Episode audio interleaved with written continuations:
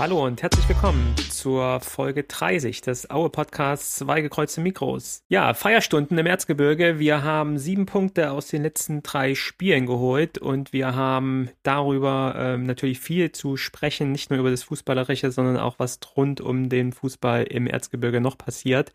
Und werden das heute wieder tun mit Martin. Hallo Martin. Hallo vom Wessi-Schwein. Und ähm, Tobias ist auch wieder da aus dem Urlaub. Hallo Tobias. Ha Hallo vom Ossi aus Leipzig. Gut ausgeruht. Wie geht's dir, Tobias? Wie war der Urlaub? Also, das war ja tatsächlich seit langer Zeit, also ich war ja schon seit, also vor zwei Jahren bin ich zum letzten Mal wirklich weg gewesen. Äh, und ich war ja an der türkischen Ägäis, war ja dort ja um, äh, um zu tauchen. Und äh, Punkte habe ich leider nicht gefunden. Ähm, ich glaube, ich wäre ich, wär ich noch tiefer getaucht, hätte ich vielleicht mal Punkte für, für Dynamo gefunden. Aber es war wirklich ein ganz tolles Hotel. Das war genau an, an, so, einer, an so einer Klippe gelegen. Äh, es war, es war ganz, ganz viel Grün. Man hat sich gefühlt wie, ähm, ja, wie in einem, ja, einem exotischen Urwald. Es wurde äh, reichlich Alkohol serviert. Ähm, der aber primär tatsächlich von den Briten und von den Schotten genutzt wurde. Also vom, vom Frühstück ging es dann direkt zur Bar und dann wurden dort die Mai Tais und die Long Island Ice Tea bestellt mit extra viel Wodka oder extra, keine Ahnung, was, was da alles drin ist. Ich war stattdessen lieber tauchen. Es war ein ganz herrliches Erlebnis, wieder tauchen zu gehen, die wieder diese ganzen, wieder, wieder, äh, wieder so Austern zu sehen, wieder Seeigel zu sehen, wieder Flundern zu sehen, Moränen zu sehen und auch ganz viele ähm, Seesterne zu sehen. Und das war ein ganz tolles äh, Erlebnis und ich, diese Woche, die war wirklich wie, wie so ein Reset-Knopf und war ich ja vor dem Urlaub echt mehr genervt von allem und von Menschen ganz, ganz besonders, äh, kann ich jetzt die Dinge auch jetzt auch wieder so ein bisschen lockerer und, äh, und entspannter sehen. Also insofern bin ich eigentlich sehr, sehr zufrieden mit dem Urlaub. Kann ich, kann ich nicht klagen. Ja, die letzte Folge haben wir ja zu zweit aufgenommen, Martin und ich, äh, ähm, ohne dich. Äh, die kleine Reminiszenz äh, an dich hast du äh, mitbekommen im, im, im Alben, im, im, im Titel der Folge. Ja, natürlich habe ich mich wirklich sehr gefreut und ich habe mich auch sehr äh, daran gefreut, dass ihr, dass ihr auch an mich gedacht habt. Seit wann bist du denn wieder da eigentlich? Was hast du ich mitbekommen bin, von den letzten Spielen? Also vom letzten Spiel muss ich, also vom, ich war bei Heidenheim, also das letzte, was ich gesehen habe, war ja Ingolstadt, dann bin ich ja die Woche in die Türkei geflogen und dann bin ich ja sozusagen an einem Samstag äh, um vier losgeflogen, war um sechs da und habe leider das Hannover-Spiel verschlafen, ähm, was leider sehr blöd war. Ähm, ich habe mitbekommen, dass es ein, dass, dass sie da ein sehr, sehr, gutes Spiel gemacht haben und ähm, habe dann erst, erst ab Heidenheim wieder alles so, so direkt mitbekommen. Okay, aber wer jetzt meint, ähm, die Auer äh, niederlagenfreie Serie liegt daran, dass Tobias im Urlaub war, dem ist nicht so. Du warst beim Ingolstadt-Spiel mit dabei, du warst beim Heidenheim-Spiel mit dabei. Also eigentlich genau. nur das 96-Spiel verpasst dann. Genau, das war. Genau, das ja, ist ja auch nur, ist ja auch nur 1 zu 1 ausgegangen. Denken wir drüber nach. Das stimmt, das stimmt. Äh, über zwei verlorene Punkte können wir gleich noch drüber sprechen. Ähm, denn es war doch ein, äh, finde ich, rundum äh, gelungener Ausflug, Martin, oder? Wir waren zu zweit in, in Hannover, beziehungsweise, also wir waren beide im Stadion noch mit, mit anderen äh, Leuten zusammen. Ich hatte es ja bei der letzten Folge auch schon gesagt, dass wir hier äh, mit einem 96-Fan hier aus Hamburg losgefahren sind und dann unten auch noch ein paar Leute getroffen haben. Ähm, und ähm, ja, ein gutes Spiel gesehen haben, wenn man äh, gesehen in Anführungsstrichen äh, setzen müsste, weil tatsächlich, Martin, ich weiß nicht, wie es dir ging, ich finde, wir haben, das muss man jetzt mal zugeben, oder ich habe auf jeden Fall zu viel Bier getrunken vorm Spiel, muss ich ehrlicherweise mal sagen, weil ich dann echt von der ersten Halbzeit irgendwie, ich habe mich echt angestreckt, was mitzubekommen und dann aber irgendwie äh, wenig mitbekommen. Aber äh, das Tor natürlich noch mit äh, groß gefeiert und dann auch in der zweiten Halbzeit mitgefiebert. Äh, da, äh, ich glaube, so diese Happy Hour, die Hannover ausgerufen hat, Happy Hour, haha, ähm, die bekam mir nicht so ganz gut, aber äh, im Nachhinein ein, ein, schöner Ausflug, oder Martin? Wie würdest du es äh, beschreiben? Also es ist natürlich äh, phänomenal, wenn man hier äh, in einen Zug einsteigt und äh, direkt bis zum End ähm, also direkt ohne Umsteigen bis nach Hannover fahren kann. Das ist natürlich schon mal echt eine coole Auswärtsfahrt so. Und Hannover auch eine wirklich überraschend ähm, schöne Stadt, hast du recht. Das Wetter war zwar nicht so schön, gerade auf dem Rückweg, aber ich fand es doch ein, ein, super Ausflug insgesamt. Und ähm, ja, die Happy Hour, die war natürlich überragend. Ne? Also ich habe, glaube ich, selten in einer Stunde vor Anpfiff äh, schon drei Bier getrunken. äh, aber bei dem Preis musste man ja einfach auch zuschlagen. Und es waren ja auch sogar Dresdner, äh, die uns zugeprostet haben hinterm hinterm äh, Tor und mit denen wir uns da auch unterhalten haben und die dann auch einmal auch für Ostdeutschland waren und dann immer so Ost Ostdeutschland angestimmt haben. Das war schon echt ulkig, ähm, dass man solche Dresdner dann auch anzieht mit äh, günstigem Bier. Ja, aber genau, äh, regelmäßig brauche ich die Happy Hour dann äh, doch jetzt nicht dann. Deswegen, aber es war auch für mich jetzt auch, ja, erste Auswärtsfahrt, glaube ich, jetzt nach Corona dann auch. Ähm, deswegen, ähm, also wenn man jetzt hier mal Hamburg, St. Pauli und so außen vor lässt, ähm, das war dann ähm, schon wieder die erste Auswärtsfahrt. Aber da muss ich mich erstmal wieder einpendeln. Ähm, ja, fußballerisch, glaube ich, äh, wenn man vorher gesagt hätte, ein Punkt aus Hannover, wären wir alle damit zufrieden. Äh, jetzt im Nachhinein muss ich sagen, zwei verlorene Punkte, äh, gerade mit dem der zweiten Halbzeit, die ich super stark fand. Also ich glaube, die erste Halbzeit, dass wir da den Ausgleich kurz vor der Halbzeit äh, schießen, war dann glücklich. Ähm, da haben wir kein gutes Spiel gemacht, aber gerade so die zweite Halbzeit ist komplett an uns gegangen. Das haben auch die Hannoveraner um uns herum äh, bestätigt und gesagt. Und dann halt äh, äh, gerade, weil man auch aus dieser, aus dieser, äh, aus diesem positiven Spiel heraus dann auch gute Chancen kreiert hat, äh, gerade mit mit äh, Strauß dann noch mit der letzten Chance, wo er irgendwie frei vom Tor steht. Äh, der Torwart ist irgendwie, liegt schon irgendwo in einer anderen Ecke und der haut ihn halt daneben. Das ist halt schon ärgerlich, da ähm, nur mit einem Punkt rauszugehen. Äh, auf der anderen Seite, man muss sich ja wundern, wie wir hier vor drei, vier, äh, sechs Wochen gesprochen haben, dass wir uns jetzt ärgern, dass wir nur einen Punkt geholt haben.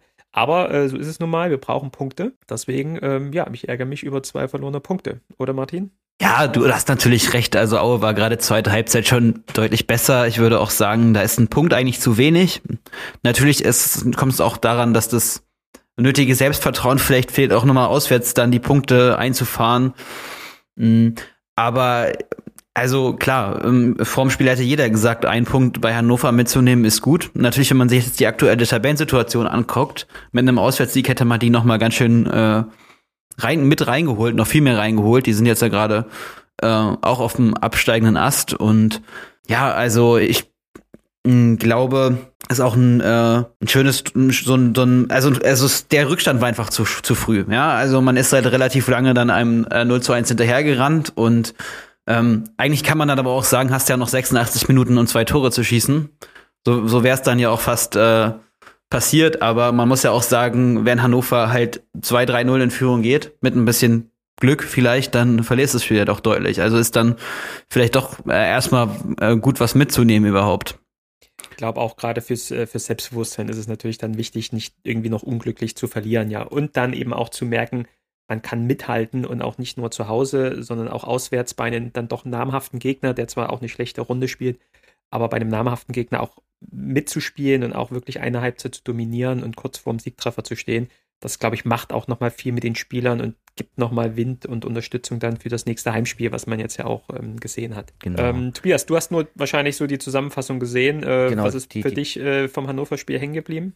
Also die, die, also es, es ist viel hängen geblieben. Also erstens, dass ähm, unsere Jungs sich halt auch, die wir jetzt geholt haben vor der Saison, sich immer mehr auch an die Härte der zweiten Liga gewöhnt haben und dass da jetzt auch prima eine Einheit steht. Weil wir wissen da zum Beispiel, ähm, zum Beispiel, ich weiß ja auch, ähm, Gerrit Kühn, ich weiß nicht, ob ich da noch erinnern können, hat euch ja auch an den Außenpfosten geschossen.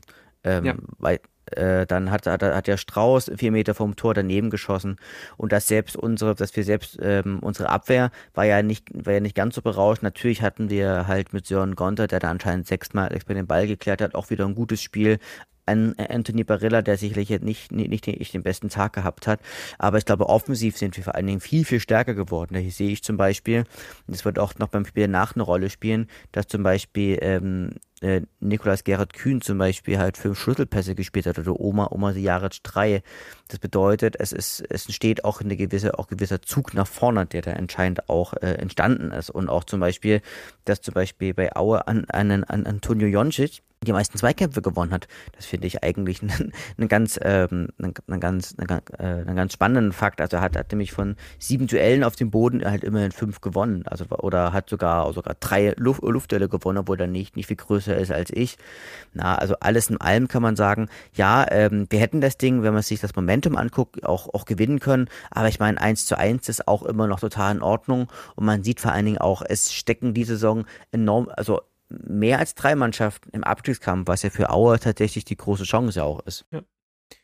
Das glaube ich auch. Also da ähm, haben wir auch wieder Hannover unten drin ähm, festgehalten, ja, auch durch den Punkt, äh, dass die eben keine, keine drei Punkte geholt haben. Ähm, genau. Du hast genau. gerade noch einen Spieler genannt, äh, den ich auch gleich nochmal hervorheben will, der mir nämlich in den letzten Spielen sehr, sehr gut äh, gefällt, weil wir auch oft auf ihm rumhacken, aber gerade in den letzten Spielen ist, ist Sören Gonter für mich auch einer, der wirklich so ein Schlüsselspieler ist und so ein, so ein Unterschiedsspieler tatsächlich, der klar hinten drin auch ab und zu mal irgendwie noch einen Bock hat, aber auch gerade wenn man sich anguckt, wie viele Gegentore wir bekommen haben, nämlich in den letzten drei Spielen nur ein Gegentor.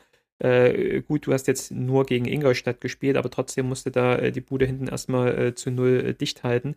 Und jetzt in Hannover nur ein Gegentor zu bekommen, gegen Heidenheim kein Gegentor zu bekommen und jetzt gegen Heidenheim auch noch das, das war das, äh, das 2 zu 0, glaube ich, äh, was er vorbereitet hat, nämlich durch ein, durch ein super Pressing, so ungefähr auf der Höhe des, der Mittellinie, wo Sören Gonta da reingegangen ist und wirklich den Ball erobert und dafür für uns dann irgendwie Nazarov Joncic da irgendwie zum 2 zu 0 schickt. Ähm, das ist echt schon klasse und zeigt mal wieder, so eine, so eine gewisse Erfahrung brauchst du halt, glaube ich, auch in der Mannschaft und die, und die bringt gerade Sören Gonta hier äh, phänomenal ähm, äh, mit Leistung hinein. Ähm, und irgendwie können wir uns doch auch äh, bestätigt fühlen, äh, Jungs, dass wir auch immer gesagt haben, diese Mannschaft, die wächst halt auch erst zusammen, wenn man sich halt vorstellt, in der, in der, in der Sommerpause neu zusammengekauft, neuen Trainer, äh, neues Spielsystem, mit dem neuen Trainer hat es nicht geklappt, war einfach äh, die, die, die, die, das Zusammenspiel, die Laufwege, einfach ja, das, das auseinandergesetzt, das zusammene Spiel so nicht funktioniert hat dass wir gesagt haben, das dauert halt seine Zeit, was auch ganz, ganz logisch ist. Und dann, ähm, gut, nach einem Trainerwechsel sich das jetzt auch wieder vermehrt äh, einspielt und man wirklich merkt, dieses Team wächst zusammen. Und man sieht halt auch an den, an den Wechseln, die Hänsel von, von Spieltag zu Spieltag vornimmt, nämlich relativ wenig. In Klammern, nur wenn jemand durch Rot äh, irgendwie äh, nicht mitspielen kann. Ähm, dass wir da echt schon jetzt so eine Formation gefunden haben aus sehr jungen, sehr willigen und sehr motivierten Spielern, jetzt auch äh, gepackt mit, mit Selbstbewusstsein, plus die, die, die, die alten Haudegen, die schon Zweitliga-Erfahrung haben, ist das echt ein gutes Team? Und ich wage es nicht zu sagen, aber ich hatte es bei den letzten Malen immer nicht gesagt, aber jetzt sage ich, äh, wir sind tatsächlich Zweitligareif. Ich sehe, ich sehe tatsächlich eine Zweitligareife in dieser Mannschaft und freue mich da äh, aktuell super drüber. Seht ihr das anders? Ich äh, sehe das ähnlich. Äh, ich habe dazu auch noch eine andere Anekdote und zwar ähm, habe ich hier auf meiner ähm, App, wo ich immer sehen kann, bei welchen Spielen ich war, letztens eine, ähm, eine Erinnerung bekommen, dass vor sechs Jahren dieses äh, CFC-Spiel war, wo Aue auswärts beim CFC gewonnen hat. Und das war jetzt pünktlich zum Spiel am Sonntag. Und das zeigt ja auch, dass jetzt gerade so November auch so eine Zeit ist, wo es ganz entscheidend ist, wie deine Form ist ähm, für den weiteren Saisonverlauf, weil wenn du jetzt den Anschluss verlieren würdest, dann wirst du immer irgendwie was, irgendwas, irgendwem was hinterher, irgendwelchen Punkten, die du nicht äh, geholt hast, hinterherlaufen. Und jetzt ist man ja auch noch in einer guten Zeit, um den, äh, den um Umbruch, den Umschwung zu schaffen. Und äh, ich glaube, der, der Trend ist ja ganz klar jetzt auf unserer Seite im Gegensatz zu anderen Vereinen, wo das halt überhaupt nicht anfängt zu laufen. Also man schaut sich nur mal Ingolstadt an. Da habe ich wenig Fantasie, wie die überhaupt an der Relegation irgendwie dranbleiben wollen. Also da wird ja auch nichts bringen, den halben Kader im Winter auszutauschen. Und man hat jetzt eben noch mit den ausstehenden drei, vier Spielen in der Hinrunde auch die Chance, ähm, bis Weihnachten vielleicht noch auch äh, Richtung 20 Punkte zu kommen. Und das wäre ja schon auch viel, viel mehr, als wir gedacht hätten. Ja. So noch vor ein, noch anderthalb Monaten. Da kommen ja auch noch ein paar schlagbare Gegner auf jeden Fall jetzt äh, auch erstmal zu uns ins Erzgebirge. Und du sagst ja, ja äh, jetzt kommt auch unsere Winterzeit auch erst. Ne? Also dieses ganze Gebirge, dunkel, kalt, äh, irgendwann Schnee, ähm, das hat uns schon immer gelegen und das wird uns auch dieses Jahr ein paar Punkte bringen. Also wir sind top motiviert. Let letztlich gesehen muss man auch sagen, das hätte ich ja jetzt beim, beim Heidenheim-Spiel gemacht, weil da ja natürlich sich auch die Starken sich gut gezeigt haben. Also zum Beispiel Sofiane im der einfach so, so eine, so eine gewisse, ähm, ja, der auch so eine gewisse Zweikampfstarke einfach auch äh, mitbringt also der auch eine gewisse, gewisse Zweikampfhärte mitbringt. Ein, äh, ein, ein Sam Schreck, der natürlich, ähm, wie soll ich das sagen, der, wo ich dachte, oh Gott, was will denn der auf dem defensiven Mittelfeld? Der ist da wirklich gut. Also das muss man wirklich sagen. Der hat dann, dann hat, hat, hat er super, super Zweikampfwerte und ist vor allen Dingen auch in der Lage, ähm, das ja auch mal ähm, spielerisch zu lösen und nicht nur irgendwie rauszuhauen. Nun Oma Sejaric und einen Gerrit Kühn, den die natürlich mit einer e-, enorm hohen Grund Grundschnelligkeit sozusagen auch da auch, auch im Wesentlichen glänzen können. Also gerade nicht, nicht nur Grundschnelligkeit, sondern auch einen, ja auch, auch mit einem, auch mit einem Antritt, sag ich, sag ich jetzt mal. Also so, insofern, ähm, das ist, das ist schon, das ist schon richtig gut, aber wir müssen natürlich immer auch bedenken, wir pfeifen natürlich kadertechnisch gerade so auch so ein bisschen auch auf dem letzten, letzten Loch, aber grundlegend muss man sagen, ist das, was man sich, was sich ein, ähm, was sich, was sich der ehemalige Trainer gedacht hat, was sich Schibleski gedacht hat, das geht jetzt eben auf, weil man, weil man nämlich auch, weil man sich nämlich auch in der Verteidigungsstrategie sich einfach enorm gewandelt hat, indem man nämlich, indem man jetzt nämlich einfach ähm, erstens früh presst. Das ist Punkt eins, dass man zum, habe auch mal Heidenheim-Spiel gut gesehen, dass man auch zu zweit oder zu dritt presst, auch auf das Pressing-Opfer drauf geht. Und vor allen Dingen, dass es, dass es auch ein kollektives Verteidigen stattfindet. Also, dass zum Beispiel ein, ein Gerrit Kühn mit äh, gut mit nach hinten arbeitet, dass ein Jonjet mit nach hinten arbeitet, ähm, dass auch ein Jahres mit nach hinten arbeitet. Und das das macht, deswegen sind wir auch, auch so enorm, enorm kompakt, na, weil, weil, weil letztlich gesehen haben wir ja ähm, unter Schiblewski, ja, gerade da erinnere ich mich noch an das Kielspiel, ja ganz häufig wilde Maus in, in der Verteidigung gespielt. Wir wollten da verteidigen wie Barcelona, die aber Weltklasse defensive Mittelfeldspieler haben, die wir ja auch nun mal nicht haben. Und insofern spielt jetzt Aue mehr ein System, was sie können. Ja. Und das, äh, und das äh, höchst erfolgreich. Ja. Und äh, ja, äh, pfeifen aus dem letzten Loch, das ist ja ein guter, guter Punkt, dann äh, zum nächsten Thema zu kommen. Wir sind äh, ja leider äh, geprägt von einigen Verletzungen, aber auch von roten Karten. Und äh, da gab es in den letzten zwei Wochen seit unserer letzten Folge das Urteil für Clemens Fandrich ähm, für seine äh, Aktion im Spiel gegen Ingolstadt. Äh, jeder weiß, äh, was da passiert ist. Und ähm, er wurde für sieben Monate gesperrt. Äh, das Gericht hat es als Tätlichkeit bewertet und nicht als äh, Unsportlichkeit. Das ist sozusagen so eine Definitionssache, wo dann äh, die, die, die Dauer der Sperre dann auch äh, festgemacht wird. Und äh, ja, wir müssen jetzt damit leben. Vorerst, es wird ja in Berufung gegangen, aber vorerst müssen wir davon, damit leben, dass äh, Pfanne kein Spiel mehr in dieser Saison macht. Äh, ich bezeichne es als Skandalurteil tatsächlich. Können wir gleich nochmal darüber diskutieren. Ähm, wie seht ihr das, äh, Martin? Also ich finde das Urteil auch ähm, nicht nachvollziehbar, aber ich glaube nicht, dass uns äh, sehr, sehr, es ist uns sehr, sehr weiterbringt, uns da so ja, heißblütig äh, drüber zu äh, echauffieren, weil es gibt jetzt noch Revision oder wie auch immer, vielleicht gibt's die auch nicht. Und dann muss ich ja mit der Situation auch irgendwo leben können, äh, egal ob ich es jetzt nachvollziehbar finde und, oder nicht. Und deshalb finde ich auch diese ganze Inszenierung darum halt fragwürdig, weil äh, was, was bringt, was bringt es dir, was bringt es mir denn, mich da so, äh, so stark drüber aufzuregen? Also, es ist ja völlig in Ordnung, dass wir eine Sachauseinandersetzung machen, warum das ein falsches Urteil ist. Aber die, äh, die, die, äh, die Echauffierung, ich glaube nicht, dass die uns weiterbringt und auch, also, dass wir uns damit auch ähm, irgendwie darstellen, wie wir uns darstellen wollen. Ich glaube aber, du kannst die beiden Sachen nicht voneinander trennen. Ja, also du, du, du, du musst dich als Verein äh, und auch im Zweifel auch als Fan natürlich auch sachlich mit der Bewertung äh, dieses Urteils befassen und kommst dann natürlich schon zu ein paar Fragestellungen. Ja, also wenn ähm, äh, unser, unser Justiziar, der ja mit dabei war und äh, Pfanne auch vertreten hat, sagt, dass äh, der Linienrichter äh, Roman Potemkin in der Verhandlung selbst auch sagt, dass es nicht ausschließen kann, ähm, dass es kein, äh, dass das, äh, dass, dass dieser Impuls, den er verspürt hat, nicht durch Spucken kam, sondern nur durchs normale Reden. Und auch er bestätigt hat äh, vor Gericht, dass es eben äh, keine Spuckaktion gab, sondern das war ein ein kontinuierliches Sprechen von Fandrich ihm gegenüber, also dass es dann dem Grunde nach auch kein, kein, kein Spucken im, im engeren Sinne so äh, gegeben hätte können finde ich schon an einem Urteil, wenn das auch so von beiden Seiten auch, also nicht, nicht, nicht unsere Seite das so nur so dargestellt hat, sondern auch die Gegenseite es so dargestellt hat, dass dann ein Richter entsprechend äh, so ein Urteil äh, geben, äh, abgeben kann, wo ein Spieler äh, mehr oder minder ein Dreiviertel, die Dreiviertel Saison klaut äh, und uns als Mannschaft auch einen wichtigen Spieler klaut. Ähm, beziehungsweise Wichtigkeit von, von Fandrich kann man später nochmal drüber diskutieren, gerade wenn wir jetzt über Mesogram und Schreck gesprochen haben, die, glaube ich, die, die Rolle sehr, sehr gut äh, spielen. Ähm, und wenn man dann nochmal vergleichbare äh, Situationen sich anschaut, wie da das äh, Sportgericht geurteilt hat, glaube ich, kommt man nicht drum rum, auch irgendwo emotional zu reagieren und sich zu echauffieren äh, und das als Skandalurteil zu bezeichnen. Weil das ist es für mich, weil das nicht nachvollziehbar ist, dass auf Grundlage der Darstellung vor Gericht ein Richter so ein Urteil besprechen kann. Also es wird ja, es wird ja gesagt, ähm, wenn ich jetzt die Mitteilung vom DFB lese, also Fandrich bestreitet, dass er ihn ins rechte Auge gespuckt hat.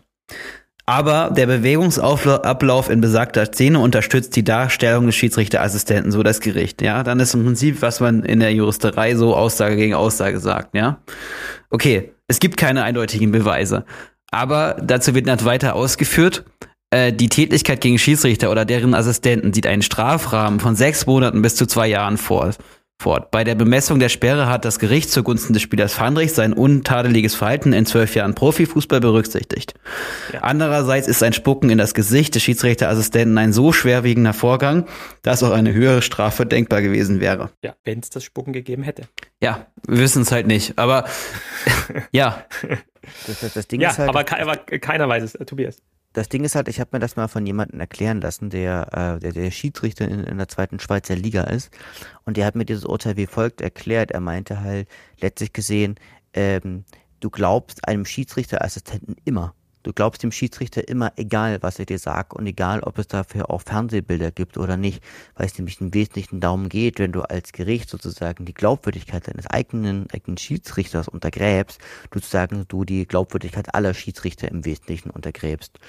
Das Ding ist halt, dadurch hat sich ja ähm, das, das bedeutet, dass er gesagt wird, dass er damals angespuckt wurde, äh, wenn, wenn, wenn das DFB, wenn der DFB jetzt sagt, der, der wurde aber eigentlich gar nicht angespuckt und der hat sich das ausgedacht, der, der hat, hat das übertrieben. Ich glaube, der DFB ist da auch so ein bisschen so auch, auch noch einer kleinen Mäusefalle gefangen, denn egal was sie tun, sie können eigentlich gar, gar keine gute Entscheidung fällen. Einerseits, wenn, wenn du pro Pfandrich entscheidest, schwächst du natürlich die Position der Schiedsrichter äh, und Schiedsrichterinnen und du hast natürlich auch ein ganz, ganz schlechtes Vorbild auch für die, ähm, für die unteren liegen.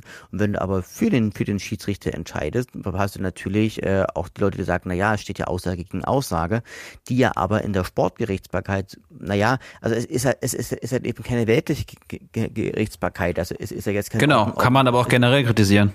Also es ist halt einfach so, dass die Sportgerichtsbarkeit äh, ja also Verband, Verbands, eine verbandsrechtliche Institution ist. Mhm, genau, es ist, es ist praktisch kein, kein ordentliches Gericht und so wurde, wurde, wurde mir das halt im Wesentlichen erklärt. Also selbst selbst wenn es keine Bilder gibt, wenn der Schiedsrichterassistent sagt, er wurde angespuckt oder er wurde nur teilweise angespuckt, dann, dann ist das auch, dann ist das auch sozusagen das, äh, das Gesetz. Also dann, ja. Ja, aber das ist ja die gleiche Diskussion wie, wie mit äh, Polizisten, ja, wo es ja dann eben auch solche Machenschaften eben gibt, dass man dann eben immer den Polizisten glaubt als als äh, als dem als dem äh, als dem äh, Gegenüber. Also äh, und, und aber so möchte ich gern nicht eine eine Gerichtsbarkeit verstehen, ja, dass man auf sowas zurückgreifen kann.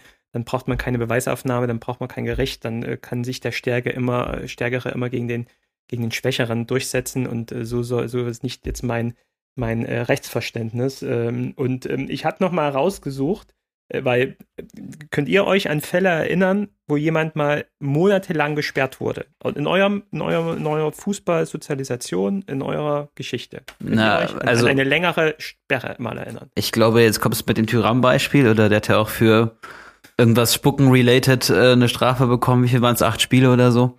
Ja. Ja, weiß ich nicht. Ich glaube, Doping, Kokain, sowas. Das, genau, also, sowas gibt äh, monatelang Sperre auf jeden Fall. Genau. Ja, es gibt noch ein paar, ein paar ähm, bekannte Beispiele, wenn ich es euch nenne, dann, dann fallen euch die Bilder auch gleich ein. Aber ihr könnt mal tippen, ein kleines, kleines, Mutu. kleines, kleines Spiel, bitte. Tobias? Adrian Mutu, der wurde da auch mal monatelang gesperrt. Für was? Äh, ich glaube, für, für, für, für, für Doping oder, oder für Koksen ja. oder irgendwie sowas.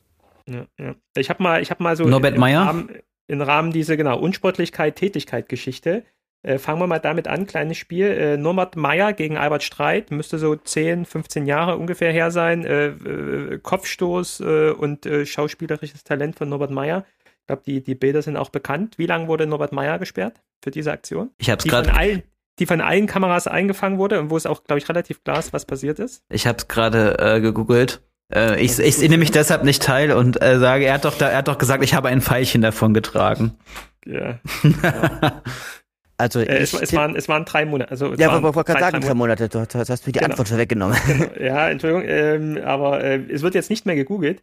Ähm, jetzt äh, vor, vor noch gar nicht zu langer Zeit ähm, Frankfurt äh, in Freiburg, da äh, David Abraham rennt zur Auslinie und äh, schubst Christian Streich um. Wie lange wurde äh, David Abraham gesperrt? Keine Ahnung, vier Monate. Wir sagen zwölf Spiele. Sieben Wochen. Hm. So, Axel Kruse, gut, wir gehen jetzt zurück in den 90ern. Axel Kruse, zu seiner Zeit äh, Hertha BSC-Stürmer, ähm, versucht, einen äh, Elfmeter zu schinden, kriegt ihn nicht, rennt zum Schiri und schubst ihn um. Wie, wie lange wird er gesperrt? Acht Monate. Nein, du hast nat es ist natürlich unter sechs. Tobias? Tobias? Es, ich, würde, ich würde vielleicht sagen fünf. Zehn Wochen, ja, zweieinhalb Monate. So, und dann das krasseste Beispiel jetzt, äh, da könnt ihr euch wahrscheinlich auch noch erinnern, äh, Relegationsspiel äh, Hertha gegen Düsseldorf. Ich glaube, es war in Düsseldorf, wo dann Hertha abgestiegen ist. Nach dem Spiel ähm, rennt der Spieler Levan Kobiaschwili von Berlin dem Schiri hinterher in den Katakomben und haut ihn mit der Faust auf den äh, Kopf, dass er umfällt und ein Hämatom am Hinterkopf äh, hinterlässt. Wie lang sperrt der DFB Levan Kobiaschwili?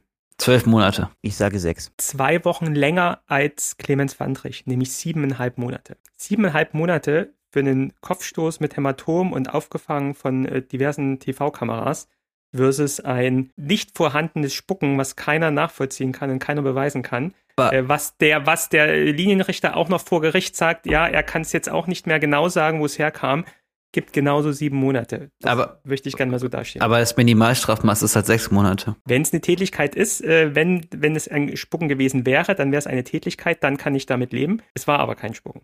So, Okay. kommen wir doch zum nächsten Thema. Nee, wir haben Helge, wir haben Helge, wir haben Helge dazu noch nicht, nicht gehört.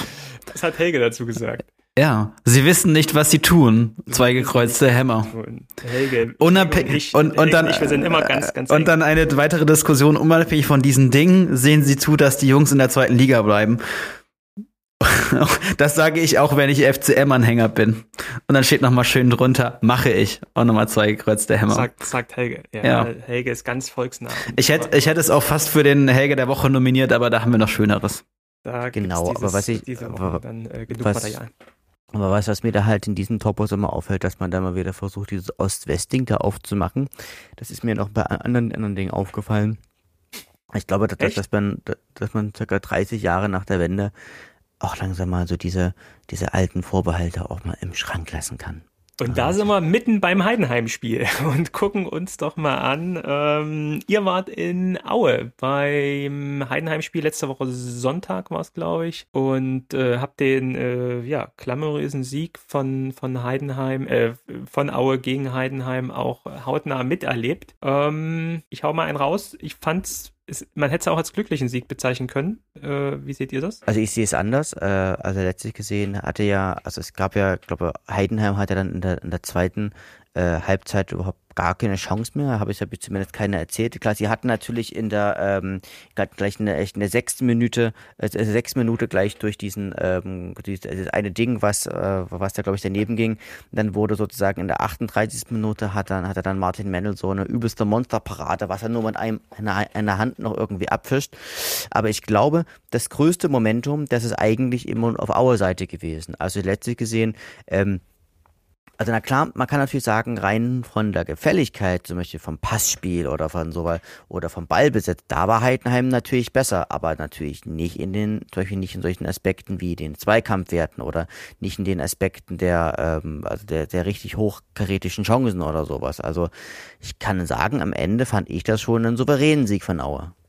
Ich sehe das auch so und äh, das darauf lässt auch die Fra Reaktion von Frank Schmidt schließen. Also ich sag mal, guck dir mal das Interview beim MDR an und guck dir mal die Pressekonferenz an. Der ist so stinkig, also so so stinkig habe ich ihn schon länger irgendwie nicht wahrgenommen. Eigentlich ist er ja so eher der sympathische Typ, auch ein auch ein bodenständiger Arbeiter und ich glaube auch die Heidenheimer Fans, die 50, 100, die da mitgereist waren, die hatten auch äh, ähm, ja, ganz schön, äh, ganz schön Frust nach dem Spiel und ich fand das, fand das keinen glücklichen Sieg. Also das ist ein, war ein verdienter Sieg und zweite Halbzeit hatte am Heidenheim einfach am Ende keine Chance, keine Chance nochmal ranzukommen und das war einfach in anderen Spielen anders, wo man nochmal sagen kann, das war brenzlig oder wenn ich, wenn ich in, Zus- zum- im Zusammenschnitt dann so eine Halbchance als letzte Chance sehe, dann sagt das auch viel über das Spiel aus.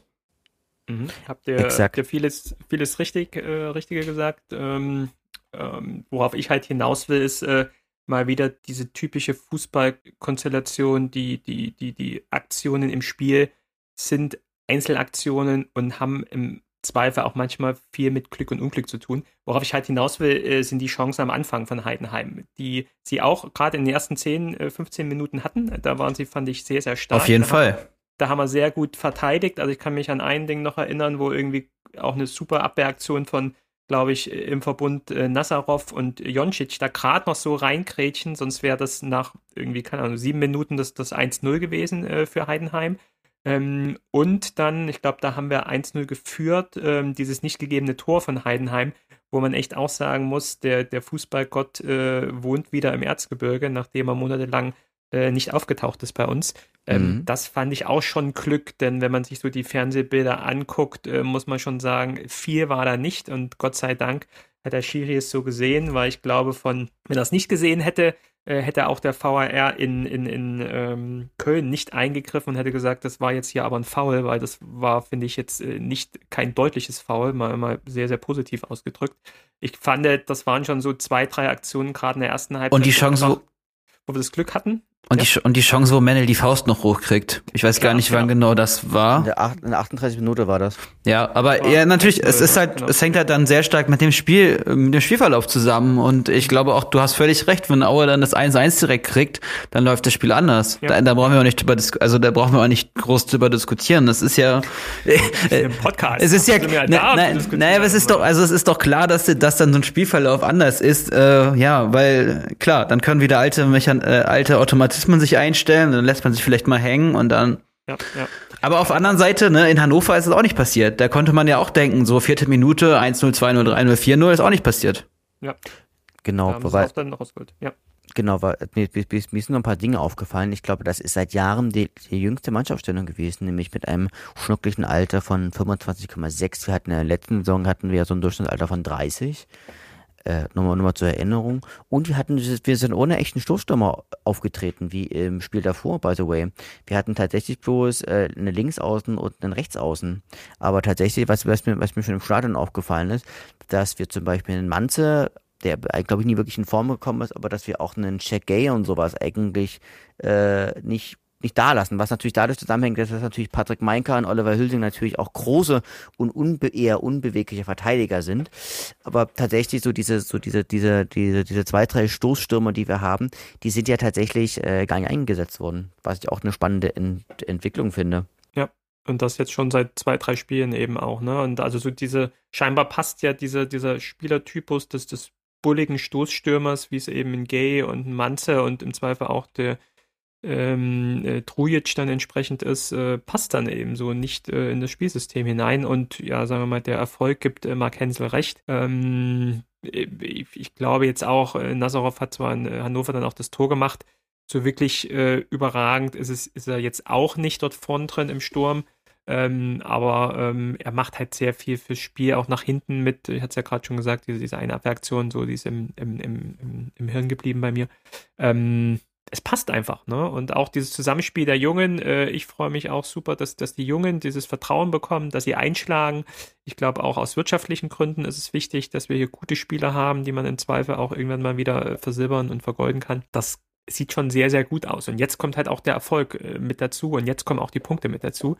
Deswegen kann man, glaube ich, sehr zufrieden sein aktuell. Genau. Man kann übrigens noch sagen, dass Sofia M hat, hat zum Beispiel im Spiel die meisten, meisten Tackles gemacht ähm, der und die meisten Chancen, also die meisten Key Passes, hat natürlich wieder Niklas Gerrit Kühn gespielt mit mit fünf und hat damit auch eine eine große Chance halt irgendwie auch äh, gestaltet oder auch mhm. ähm, genau, wo sie wo sie in, insgesamt schwächer waren, das war, war, war tatsächlich in der Passrate, die aber auch dem geringeren ähm, ja, Ball, Ballbesitz im Wesentlichen geschuldet waren und natürlich auch Martin Mennel, der sechs Paraden hatte und dabei vier Bälle, also vier Schüsse innerhalb des 16ers, also die äh, innerhalb der, der 16ers abgefeuert sind, sozusagen auch, auch halten konnte. Das ist natürlich auch ein, äh, auch ein absolut bom, bombastischer Wert. Ich schaue noch mal ganz kurz auf die äh, Zweikampfwerte. Jada, jada, jada. Bei den Pässen, gut, da, da war niemand ja gut, bei den Keypässen, das habe ich gerade schon gesagt, aber ich glaube, da hat auch ein Mesogo M und ein, und ein Sam, Sam Schreck haben, haben da auch wirklich einen richtig, richtig guten Job gemacht. Also, was einfach auch der Schlüssel dann im Wesentlichen zum Erfolg ist. Problem ist halt, die nächsten Spiele dürfen sie sich halt eben nicht, nicht verletzen oder keine roten Karten kriegen und niemanden bespucken. oder sonst, oder jemanden boxen oder sowas. Also. Mit keinem Schiel reden oder so. Immer aus dem genau. Weg gehen. Auch so irgendwas. Ja. Naja, auf die nächsten Spiele äh, schauen wir dann ja nochmal. Ähm, äh, Antonio Joncic hat sich seine erste Nominierung für die Kicker 11 des Tages äh, reglich äh, erarbeitet. Ähm, zwei super Aktionen, ähm, zwei super Tore, mehrere super Aktionen. Äh, Gerade das erste fand ich irgendwie so, so irgendwie so prägend dafür. Ähm, kann ich mir richtig vorstellen, dass so Zuschauer immer im Stadion rufen, ihr, ihr, ihr müsst mehr schießen, jetzt schießt doch, schießt doch. Und in diesem Moment hat, glaube ich, keiner äh, mit einem Schuss gerechnet und der geht da hinten ins lange Tor und es zeigt mal wieder, ja, aufs Tor schießen, ja, und vielleicht auch mal aus ungewöhnlichen äh, Situationen heraus. Ähm, das war der Schlüssel zum Sieg und ähm, ähm, das 2-0 macht er natürlich dann auch super, auch super rausgespielt. Wie gesagt, von, von Gonta äh, eingeleitet, über Nazarov genau im richtigen Moment gespielt und äh, Joncic äh, lässt sich dann nicht abschütteln und äh, vollendet dann äh, den Konter dann zum 2-0, was halt auch super wichtig war, dann eben nochmal äh, vor der Halbzeit äh, mit dem 2-0 dann in die Halbzeit zu gehen. Und auch, ja, zweite Halbzeit habt ihr schon richtig ähm, erklärt und analysiert, äh, keine großen äh, Probleme mehr, das dann irgendwie über die Bühne zu schaukeln. Hat mich so ein bisschen an das HSV-Spiel erinnert. Da hat man ja auch in der zweiten Halbzeit nach einem 1-0 irgendwie keine großen Probleme, beziehungsweise haben es einfach sehr, sehr gut angestellt und haben dem Gegner keine Großchancen mehr ähm, geben lassen können. Und äh, Dirk Carlson hat wahrscheinlich jetzt im Heidenheim-Spiel dann in den letzten Minuten auch nicht mehr den 16-Meter-Raum betreten. Also ähm, alles gut. Übrigens habt ihr das mitbekommen, äh, Zeiglers wunderbare Welt äh, des Fußballs nominiert ja jeden Monat immer das Kacktor des Monats. Äh, ich hatte ja schon äh, genau Carlsons Tor Anfang Oktober äh, fest mit gerechnet, dass es dort mit auftaucht, äh, tauchte aber nicht mit auf, sondern äh, Anzeigler hat sich für das Tor von Antonio Joncic aus dem HSV-Spiel auch entschieden, wo er ähm, von diesem HSV-Verteidiger angeköpft wird und mehr oder weniger mit Glück das 1-0 macht. Ähm, sollte jeder nochmal auf die, auf die Seite von Anzeigler gehen, äh, Zeiglers wunderbare Welt des Fußballs, äh, Abstimmung, Kacktor des Monats Oktober, da können wir doch nochmal wieder was absahnen. Und ähm, ja, dann gucken wir uns doch mal alles, was rund um das Spiel äh, gegen Heidenheim so im Stadion passiert ist, an. Ähm, Tobias Martin, wie war denn so die Stimmung im Spiel gegen Heidenheim? Also, wenn ich ganz ehrlich bin, ich habe eine unfassbare Anspannung gefühlt, weil ich äh, immer, weil ich darauf gespannt war, was es jetzt so für Aktionen geben wird seitens der Fanszene zu Corona-Maßnahmen, zu, zu Clemens Fandrich. Und äh, ich muss sagen, alles zusammen, mir war es einfach an dem Tag auch ein bisschen too much. Und meine meine empfundene Freude über den Sieg äh, hat es schon auch deutlich getrübt. Ja, das fing, das fing damit an, dass man schon vor dem Spiel ähm, vom Verein eine Stellungnahme veröffentlicht hat, wo man halt sagt, dass man weiterhin für 3G ist, äh, wo man davon redet, dass es ja diskriminierend sei äh, und andere Leute das als diskriminierend empfund, äh, empfinden würden aber wo das einfach so dargestellt wird, als, als, als ob das ein, eine Diskriminierung ist, wenn Leute für eine persönliche Entscheidung, die sie treffen, ja, sich nicht impfen zu lassen, eine Konsequenz äh, tragen müssen, ja. Also das, das finde ich extrem, das fand ich schon extrem unglücklich, genauso auch, dass da von einer Spaltung der Fans und der gesamten Gesellschaft geredet wird. Also ich finde diese ganze Stellungnahme äh, sehr, sehr schwierig und ähm, ja, deshalb dachte ich natürlich schon, dass so ein bisschen ist auf jeden Fall der Boden gesät für wie auch immer lautende äh, Aktionen, Banner, wie auch immer. Ich meine, gab ja da noch einiges, ähm, worauf wir wahrscheinlich auch später eingehen werden. Und ich stand den ganzen Tag auf jeden Fall unter so einer ja, so eine Anspannung. Ja, und eigentlich, eigentlich auch eine sehr coole Idee von Martin Mennel, dass er ja auch äh, die Tests spensiert hat. Dann kann man ja auch in der Sache nochmal sagen, dass äh, Martin Mennel hat ja äh, Räuchermännchen verkauft und dann aus den Erlösen äh, Test finanziert, äh, was dann auch 500 Leute ungefähr wahrgenommen haben, das Angebot. Tobias, wie war's für dich? Naja, also ich habe aber auch schon eine gewisse, gewisse Spannung natürlich auch, auch gespürt, also auch äh, auf der Tribüne. Ähm, ja, aber auch schon, auch schon im Bus in, gewisser Weise. Ich fand ähm, die, die Tonalität, die, die, die vom Verein angeschlagen wurde, also auch zum Beispiel, dass man da halt zweimal das Lied äh, Freiheit spielt, von Marius Müller-Westernhagen, das war mir einfach so vom, vom persönlichen Gefühl einfach so, so ein bisschen, so ein bisschen drüber.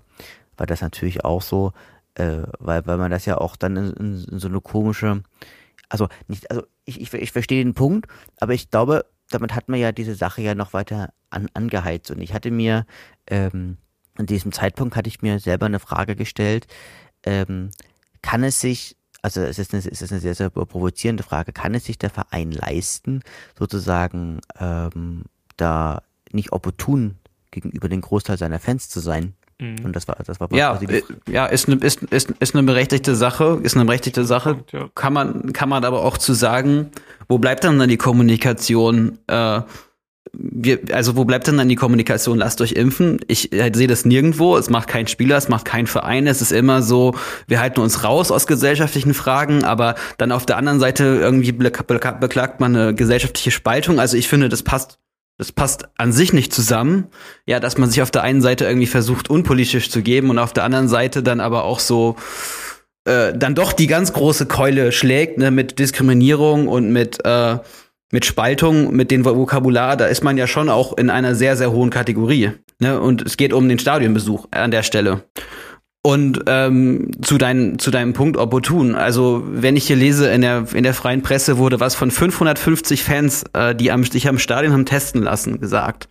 Das bedeutet ja, dass entweder der, der Großteil der Leute da geimpft sind, B, äh, dass äh, einfach die Zuschauerzahlen nicht stimmen, weil wir viele Dauerkarten haben, die vielleicht gar nicht mehr kommen. Oder C, äh, es weitere 1000 Leute gibt oder vielleicht auch 2000 Leute, die sich einen kostenpflichtigen Test haben geben lassen. Und es ist wahrscheinlich eine Mischung von allem drei. Und ich weiß halt auch nicht, was, also wo, wo wir da stehen, ja, und wie groß dann wirklich auch das, das Problem jetzt von Fans ist, die wirklich äh, da nicht mehr rein können ins Stadion.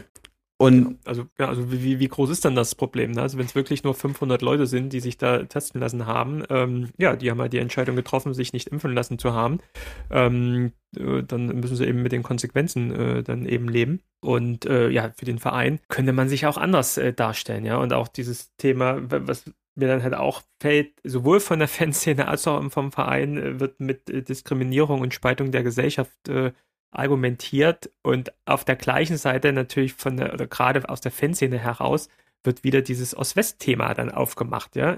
Also über was reden wir denn jetzt? Wollen wir jetzt spalten oder wollen wir jetzt nicht spalten? Wollen wir alle zusammenstehen oder wollen wir jetzt alle auseinanderdriften? So. Also wenn man dann eben äh, Kretschmer, äh, ob man ihn äh, liebt oder hasst, äh, wie auch immer, aber dann als, als, als Wessi-Schwein bezeichnen muss oder ob man ihn äh, abschieben muss in den Westen, das ist natürlich auch ein Vokabular, ich finde ja, der Ton in einem Fußballstadion darf auch etwas rauer sein, äh, ist auch, glaube ich, so eine eigene soziale Gemengelage, ähm, darf gewisse Grenzen nicht überschreiten. Ähm, deswegen habe ich für viel Verständnis und ich sehe auch, wie stark der Support von den Fans ist dem Spiel gegenüber. Also ich fand es phänomenal, wie der Support war gegen Ingolstadt. Ich fand ihn auch super. Ihr habt ihn jetzt nur vom Fernseher miterlebt, aber könnt ihr wahrscheinlich mehr dazu sagen im Stadion. Dieser Spielsupport, ähm, das bringt auch nochmal viel. Und das bestätigen ja auch die, auch die Spieler, dass, dass das wirklich jetzt schon wieder so, so eine Heimmacht ist. Und auch jetzt die, ich glaube, ähm, Frank Schmidt, der Trainer von, von Hoffenheim, hat es auch nochmal in der Pressekonferenz gesagt. Heidenheim äh, Heidenheim, äh, dass sie eben, ähm, dass, dass es hier echt so, so, eine Festung war mit den, mit, den, mit den heimischen Fans. Aber auf der anderen Seite dann halt solche Aktionen dann wieder zu bringen äh, und wieder dieses Ost-West-Ding aufzumachen. Und es für mich wird halt wieder diese große Schublade aufgemacht, wir die halt vollkommen nutzlos ist, die man auch ganz anders darstellen kann. Diese Schublade, wir sind der kleine Osten, der kleine Verein, ähm, ja, dieses äh, Fandrich-Urteil, da sind wir die Kleinen, wurden benachteiligt, andere Vereine hätten eine viel niedrigere Stu äh, Strafe bekommen. Wir aber, weil wir Auer sind aus dem Osten, kriegen eine höhere Strafe. Ähm, dann natürlich auch schon vorher, das hat ja auch alles seine, seine, seine Vorgeschichte vom, beim HSV-Spiel, wo Mesugu M rausgeschickt wurde, wo es auch schon so eine Diskussion gab zwischen Schiri, Linienrichter und statt Gelb ist dann Rot gab. War ja auch der gleiche Assistent noch, ne? War der gleiche Assistent und so. Ähm, und alles fällt halt jetzt in diese Schublade und es wird dieses große Fass aufgemacht, Ost gegen West. Äh, aber ähm, es, es ist ja da auch nicht nur dieser Mikrokosmos-Stadion, äh, wo das passiert, sondern diese Corona-Diskussion hast du ja in ganz Sachsen und gerade im Erzgebirge nochmal im Speziellen, wenn ich dann hier höre von Verwandten, dass es teilweise irgendwie 35, 40 Prozent Impfquote halt gibt, da ist halt auch irgendwie Hopfen und Malz verloren. Da braucht man halt auch nicht drüber zu diskutieren, wenn man im Herbst 2021 ähm, noch diskutieren muss, warum eine Impfung notwendig ist und dass wir schon längst diese scheiß Pandemie überstanden hätten, wenn wir eine höhere Impfquote bekommen haben. Es muss nicht mal äh, eine 100% Impfquote sein, sondern jetzt sind wir in einer Zeit, wo die höchsten Inzidenzen sind, wir kurz vor einem Lockdown wieder stehen, wo jetzt auf mich bezogen, ich wieder zu Hause sitzen muss ähm, und äh, äh, nicht ins Büro gehen kann, ähm, mein Sohn nicht in die Kita gehen kann, meine Frau hier sitzen muss, wir alle wieder zurück und uns einschränken müssen, was alles nicht notwendig wäre, wenn diese Typen, die, die, diese Gruppe der Corona-Leugner im, im, im, in, in Deutschland nicht äh, hier äh, so hartnäckig wären und einfach ihren Kopf durchsetzen wollen. Also ich finde es so krass aktuell, gerade jetzt noch zu der Zeit, wo es eben wieder schlimmer wird, äh, fehlt mir mehr und mehr das Verständnis. Äh, und auch als Verein hat man auch eine, eine, eine, eine, eine finde ich, eine, eine gesellschaftliche Aufgabe äh, und ganz unabhängig meiner politischen und, und gesellschaftlichen Einstellung oder dem, dem, dem, Impfen gegenüber, es gibt wissenschaftlich keine Argumente äh, gegen, eine, gegen eine Impfung. Und da muss ich als Verein auch diese gesellschaftliche Verpflichtung annehmen und sagen, ihr Spieler, ihr impft euch und ihr Fans, ihr impft euch bitte auch. Wir stehen äh, zu, den, zu den Regelungen, die notwendig sind, um diese Pandemie zu überstehen.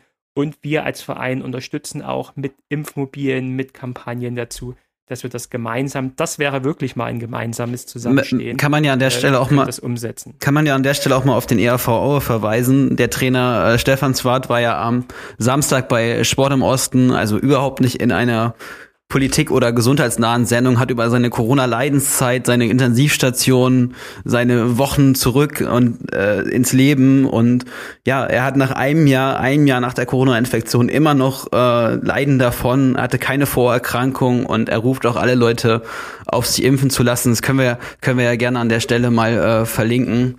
Ist, glaube ich, echt ein sehr schönes, äh, kein schönes Stück, aber ein sehr, sehr treffendes Stück an, an, an der Stelle. Genau, von, von unserem Ort äh, ansässigen Handballverein. Ne? Nicht irgendein Wessi-Verein oder wer auch immer, sondern das ist unser Handballverein äh, in unserer Stadt. Und äh, ähm, trotzdem, selbst wenn man so ein Beispiel in der Presse halt hört und sieht und liest, es kommt nicht an. Aber ähm, gut, es ist Gen halt da auch viel verloren. Genau, ich denke zumindest, also Diskussion ist natürlich immer erlaubt. Ich denke, wichtig ist halt zu sagen, dass man in dieser Diskussion tatsächlich halt auch Argumente austauscht. Und ein Argument ist halt irgendwas, wo man halt auch eine, eine wissenschaftliche Grundlage dafür hat und Aber halt nicht und halt ganz kurz und nicht, nicht halt irgendwie nicht irgendeinen und halt nicht einem, einem, einem Gefühl vertraut. Und ich halte es persönlich jetzt für nicht sinnvoll zu sagen, ja, irgendwie jemanden da als Wessi zu deklarieren, weil was hat das eine denn jetzt irgendwie mit dem anderen zu tun? Und klar, dass da ja so oft steht, irgendwie fick dich, äh, Jens Spahn oder sowas oder, oder, oder auch mit Kretschmer, der ja Auer ja auch, auch in Corona-Zeiten ja auch in gewisser Weise ja auch mit, auch mit unterstützt hat. Das geht dann halt letztlich gesehen halt auch irgendwie auch an der eigentlichen Diskussion aus meiner Sicht vorbei. Und ich frage mich da in gewisser Weise manchmal, ähm, ob sich da nicht vielleicht auch andere andere Ärger oder andere Frustrationen vielleicht aus früheren Jahren sich irgendwie sich aus sich auf dieses dieses Thema jetzt auch irgendwie kanalisiert. Das ist das ist das, ist das persönlich mein, meine These. Ja, das auf jeden Fall. Aber selbst die sachlichen Argumente, was sind denn die Argumente? Es kommt immer als als Diskussion. Ja, dann sollen sich halt alle testen lassen. Ja, das ist einfach schwierig, logistisch, es ist teuer und äh, so vielen Leuten hat man halt versprochen, wenn ihr euch impfen lasst, dann sind, gehen, habt ihr weniger Einschränkungen, ja, auch den, den, den Anreiz zum Impfen zu setzen. Das wird dann immer so als Minimalkonsens äh, verkauft, aber es kann auch keiner sagen, ob die Tests wirklich 100% zuverlässig sind. Und in Zeiten, wo das halt eine Hochinzidenz ist, ist dann nun mal auch die Gefahr. Und andere Schutzmaßnahmen gibt's ja einfach in Aue nicht, ja, auch wenn dann immer im Hygienekonzept steht, man müsste bis zum Platz seine Maske tragen also ich glaube, letzten Sonntag war ich so einer der wenigen, der überhaupt eine Maske getragen hat. Ich weiß nicht, wie du das äh, siehst, Tobias. Also das ja. Hygienekonzept, das Hygienekonzept ist halt mehr als löchrig oder auch das Geh auf die Arm zu schreiben oder auf die Karte. Das ist halt, ja, das, das ist halt einfach ein relativ laxer Umgang äh, mit dem ganzen Thema und ähm, ja, ich, ich, ich finde das dann auch äh, stark, sich dann auch hinzustellen und zu sagen, ja, das Hygienekonzept wird ja sehr gut funktionieren. So richtig äh, weiß man es halt nicht am Ende. Es ist dabei für so einer großen Menschenmenge kannst du das doch gar nicht ähm, kontrollieren. Also was ich, was ich persönlich gesehen hatte, ist. Na, ich kenne auch andere Stadien, wo die Leute Maske tragen, Tobias. Okay, gut, dann, äh, dann ähm, also ich, ich, ich habe es persönlich so beobachtet, dass die Leute am Eingang die Maske getragen haben und das vielleicht so vielleicht 75 Prozent unmittelbar nach dem Eingang die Maske auch abgenommen haben oder vielleicht immer auf dem Weg, auf dem Weg zum Platz, sag ich jetzt mal. Natürlich knubbeln sich dann am Bierstand oder am, am Nudeltopf, äh, Nudeltopfstand, den habe ich wieder am, am, Sonntag gegessen, ganz, ganz grandioso.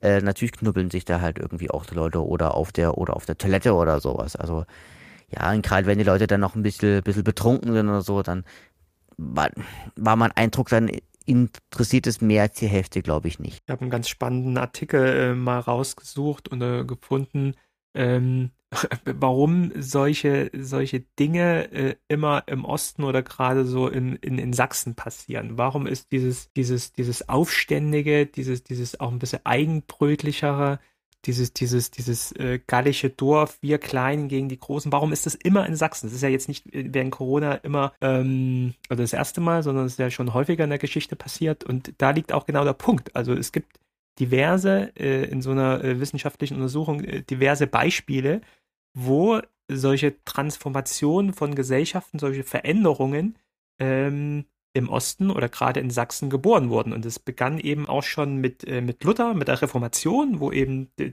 die, die Katholiken äh, die große Religionsgemeinschaft war. Und dann kam einer und hat gesagt, so nicht, ich wehre mich gegen euch. So, und hat dann so ein paar Verbündete bekommen. Und daraus ist die äh, evangelische lutherische Kirche geworden. Äh, oder dann auch dieses ganze Thema ähm, Sachsen gegen Preußen. Also es, es, es, war immer schon so eine große Distanz und so, so ein großes Konkurrenzthema äh, zwischen Preußen, Berlin, äh, dem, dem Herrschaftssitz und dem, dem oft kleinen Sachsen, aber trotzdem wirtschaftlich starken Sachsen, weil wir ja viele Erdstoffe, ähm, Rohstoffe hatten, viel Industrie hatten. Das heißt, da auch so eine eigene wirtschaftliche Kraft, aber immer irgendwie abhängig waren von diesem Preußen, von diesem Berlin, die, die, die uns vorgetragen haben, ähm, was wir zu tun und zu lassen haben. Und es da wirklich so, so, so diese Anti-Haltung schon sozusagen, ähm, Tobias, wir können gar nichts dafür als Sachsen, dass wir immer so aufständig sind, weil es einfach in unserer DNA liegt. Bis hin dann natürlich die, die, die, die, die, die Themen in, im letzten Jahrtausend mit Wende. Wo gab es die ersten Wendedemonstrationen? Äh, in Leipzig und in Plauen. Plauen die erste, Leipzig die zweite passiert im Osten, passiert in Sachsen. Also wir sind immer so weit von dran, wenn es so Veränderungen gibt äh, oder wenn wir uns gegen die, die Herrschaft der Oberen stellen, sind die Sachsen sehr, sehr weit von dran. Und jetzt Corona mal wieder, äh, Freiheit, Freiheit ist das Einzige, was zählt. Da sind wir auch von dran. Aber dazu möchte ich noch mal was sagen. Ich finde das einfach auch grundfalsch, das zu einer politischen Entscheidung zu machen, ob man sich impfen lässt. Das ist einfach Quatsch. Und es, also, was hat das damit zu tun? Also, man impft sich doch nicht für, für Michael Kretschmer. Ich denke mich auch, was, ich denke mir auch, was manche Leute sich da eigentlich denken. Also, was, was ist denn diese, was ist denn die Motivation dahinter? Es ist ja, es ist doch eine Entscheidung für, für meine Gesundheit. Und ich bin froh, dass wir in westlichen Ländern auch die Möglichkeit haben. Also, es ist, ja.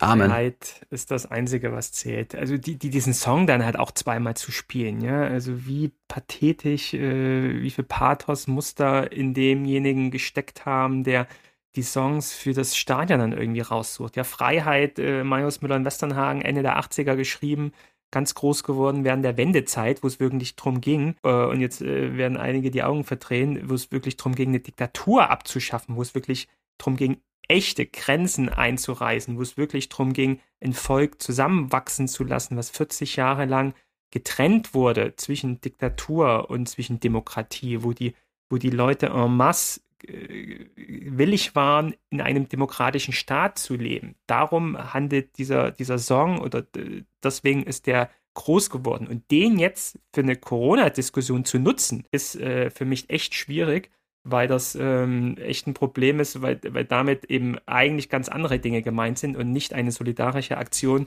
sich impfen zu lassen, damit wir als Gesellschaft wieder normal leben können. Also fürs Protokoll muss man schon nochmal sagen, dass es auf die Fandrich-Sperre abzielte, was aber genauso eine fragwürdige Inszenierung ist aus meiner Sicht. Also, beziehungsweise es natürlich auch vermischt wird in der ganzen ja. Wahrnehmung und Diskussion und wie auch immer. Aber ich glaube, wir, wir können uns da auch jetzt tot diskutieren und ja, ja es ist ja klar, was genervt. unsere Position ist.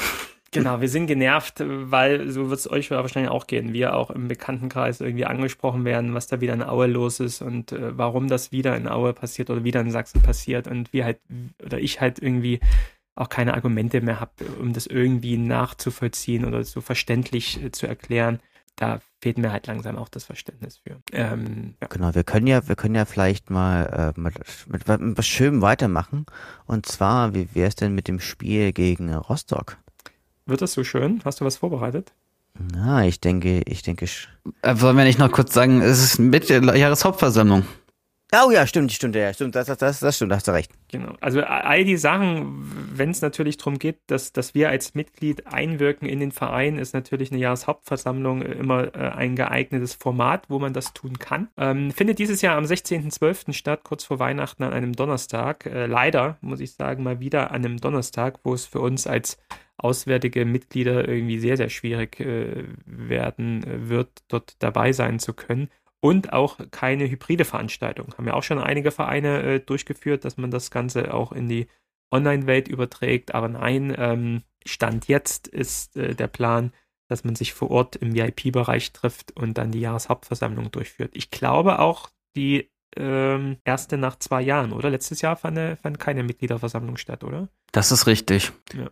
Plant und, ihr hinzufahren? Naja, also ich bin ja ganz ehrlich, ich glaube nicht, dass die stattfinden wird. Also äh, ein anderer Verein aus Sachsen, den ich jetzt nicht äh, nennen will, hat jetzt schon seine Mitgliederversammlung verschoben. Ähm, aus bekannten Gründen. Dresden, oder wer? Ja. Genau, die, okay. haben, die haben verschoben. Okay. Genau. Tobias, bist du da? Oder nee, ich, ich, ich, werde, ich, werde, ich werde das nicht schaffen. Ich habe an dem, muss an dem äh, Donnerstag noch arbeiten. Hm, okay. Deswegen, aber ich bin dann an, an, an, dem, an dem Samstag da, gegen, gegen Nürnberg. Genau. Ja. Dann aber Ausblick auf die nächsten Spiele. Genau, der aktuelle Puls der Zeit, das ist am Samstag, den 20.11.2021, findet um 13.30 Uhr im Ostseestadion in Rostock. Äh, das siebte Aufeinandertreffen der beiden Gegner Rostock gegen Erzgebirge Aue in der, in der zweiten Bundesliga statt. Die bisherigen Vergleiche in der zweiten Bundesliga.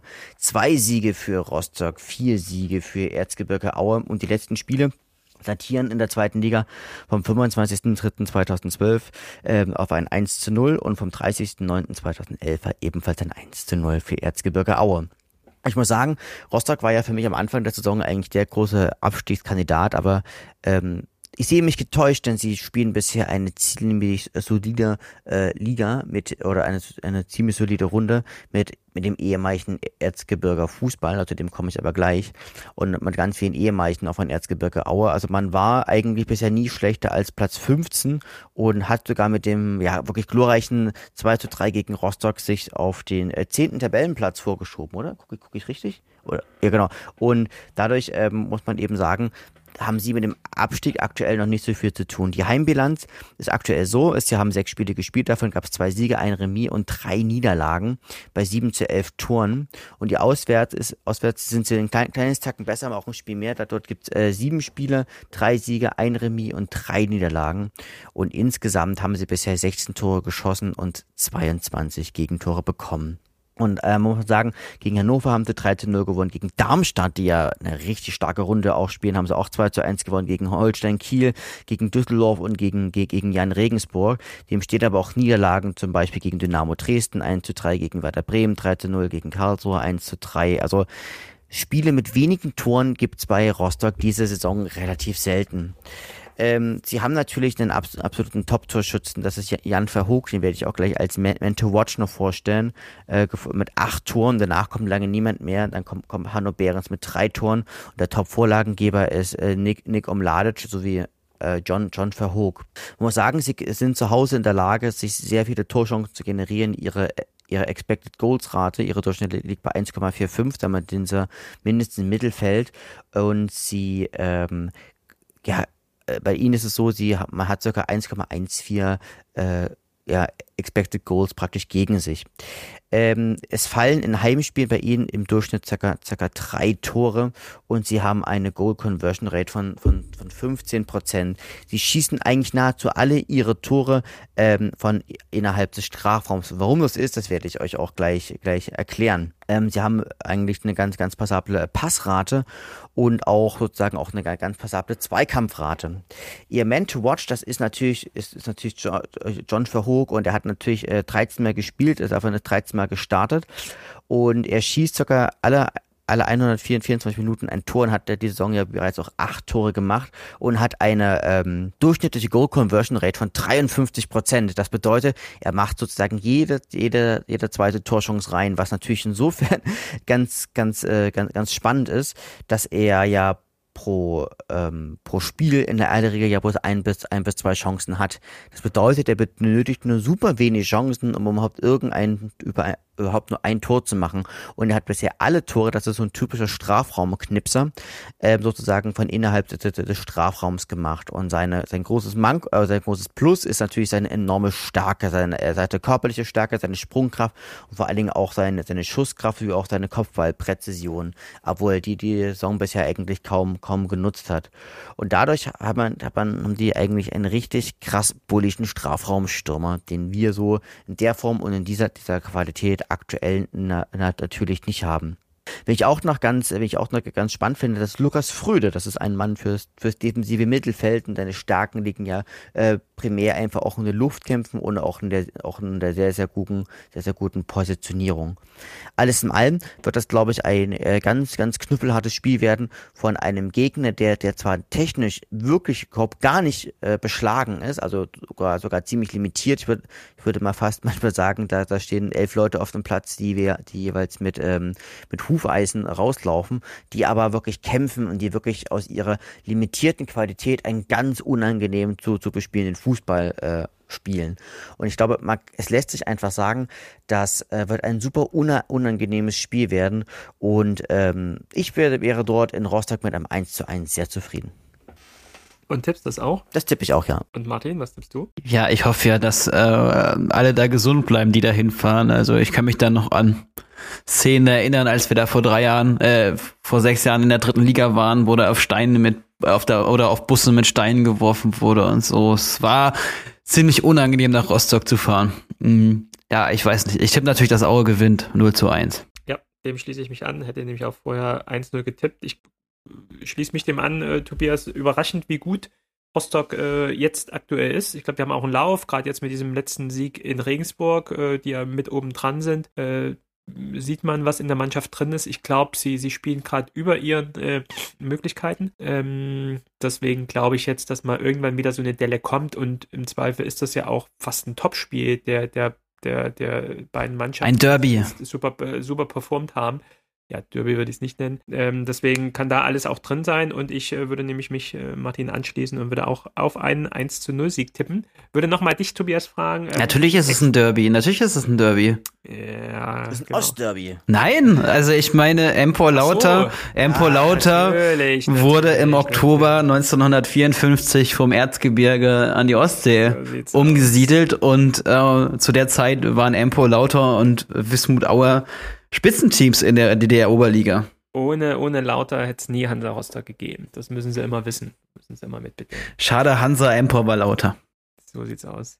Ähm, Ex-Spieler von Aue äh, sind Rizzuto, Riedel, fallen mir da ein. Gibt's noch mehr? Nee, ich glaube, glaub, Riedel spielt er doch gar nicht mehr. Riedel also spielt Riedel, nicht mehr in... Riedel hat er, Riedel hat, hat er mal gespielt. Na, wir hatten, ähm, ah, jetzt, jetzt, jetzt habe hab ich kurz, kurz, kurz eine, eine Delle im Denken. ähm, also ich glaube, Rizzuto ist dort. Ähm, da, da waren noch mehr. Warte mal, das, oh, wie, wie, wie, unangenehm, wie unangenehm. Dann müssen wir gucken. Nee, dann müssen wir gucken. Warte, das haben wir doch ganz schnell. Julian Riedel ist noch bei Rostock. Echt? Er hat auch, okay. sagen. Genau. Er hat auch jetzt seinen, auch, seinen 30. Geburtstag gefeiert. Wie jemand anderes. Na. So. so, Julian Riedel, Nummer drei, äh, fünf Einsätze. Gut, hat, hat schon ein paar Spiele gemacht, aber es scheint jetzt nicht äh, in den ersten elf so gesetzt zu sein. Genau, Rizzotto, elf Spiele. Äh, Munsi, 2,85. Rich Munsi, stimmt. Rich Munsi ist auch noch mit dabei. Ja, genau. äh, unser äh, Calucero Rizzotto 2,85 als Durchschnittsnote bei elf Spielen äh, ist damit äh, fast nach Lukas Fröde äh, der beste Mann. Ähm, ähm, der zweitbeste Mann in, in Rostock, äh, schon für Hook auch 2,85 und Rich Munsi auch schon mit 11 Einsätzen, einem Tor, Note, Notendurchschnitt 3,5. Rich äh, Rich äh, rasiert Rostock. Genau, aber ja, also haben die, haben die eigentlich irgendeinen Geldgeber? Weil die haben ja Leute wie, wie Streli Mamba, wie, äh, wie Tobias Schwede. Ja, ja. Hier, ja, ja. Die, die haben, eine, die haben einen Investor, der hat, Der haben einen Investor, der hat häufiger da schon Geld reingebuttert, aber er scheint auch irgendwie Fan des Vereins zu sein. Und was jetzt noch eine ganz aktuelle Diskussion ist, das, Rost, das äh, Rostocker Ostseestadion ist äh, überarbeitungsbedürftig, sagen wir mal so. Es ist ja noch größtenteils so der Bundesliga-Zustand, für den man es mal so vor 20 Jahren hergerichtet hat. Und ähm, äh, Hansa will es jetzt an die Stadt wieder zurückverkaufen, das Stadion, damit die Stadt das äh, auf ihre Kosten ähm, renoviert. Oder halt, ja, saniert. Also es ist offizielle letzte Renovierung war vor 20 Jahren, also ähm, man scheint es ihm halt schon ziemlich anzusehen, dass es halt äh, in die Jahre jetzt gekommen ist, das Ostseestadion. Ja. ja, kalkulierte Kosten äh, sind im Millionenbereich und ähm, 6,6 Millionen lese ich hier gerade. Mindestkosten anscheinend. Ja, mal gucken, wo sie die dann zusammenkratzen oder wo die Stadt sie zusammenkratzt.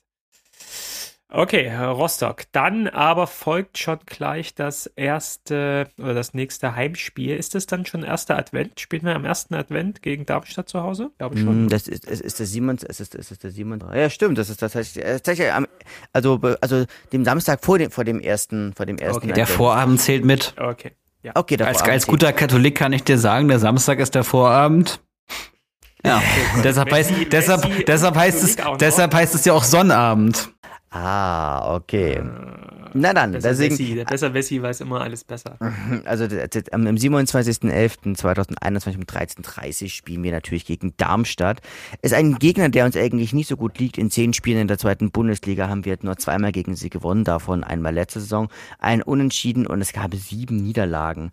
Letzte Saison haben wir am 13.03.2021 4 zu 1 gegen sie verloren und am 22.11.2020 3 zu 0 gegen sie gewonnen. Ich kann mich erinnern, da hat, hat auch der Trainer die ganze Zeit so laut gebrüllt. Darmstadt hatte einen relativ schwachen, schwachen Saisonstart. Man stand auf dem zweiten, man stand sogar am, am zweiten Spieltag sogar nur auf dem 16. Platz, aber seitdem geht es eigentlich zicke zacke ähm, na, auswärts, also äh, äh, aufwärts.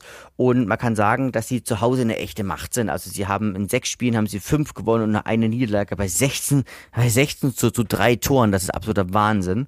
Und aber auswärts sind sie durchaus schlagbar. Dann, dann dort, dort gibt es sechs Spiele, nur ein Sieg, zwei Remis und drei Niederlagen bei elf zu elf Toren. Und insgesamt 27 27 zu, zu 4 Tore. Also sie haben 6 zu 1 gegen Inger, Ingolstadt gewonnen. Sie haben 1 zu 6 gegen Sandhausen gewonnen. Sie haben 3 zu 0 gegen Werder gewonnen. Äh, sie haben auch 4 zu 0 gegen Hannover gewonnen. Also das ist, die sind einfach äh, wahnsinnig offen, offensiv stark. Und auf Schalke gewonnen und auch Schalke gewonnen. Das muss man erst mal machen. Und sie haben einen Stürmer, von dem habe ich zuvor noch nie irgendwas gehört. Und zwar das Lukas Pfeiffer. Oder nee, Luca Pfeiffer, den haben sie sich von einem, einem norwegischen Verein ausgeliehen. Mit neun Toren. Danach kommt Philipp Tietz mit acht Toren. Das heißt, sie haben einen super brand, brandgefährlichen Sturm.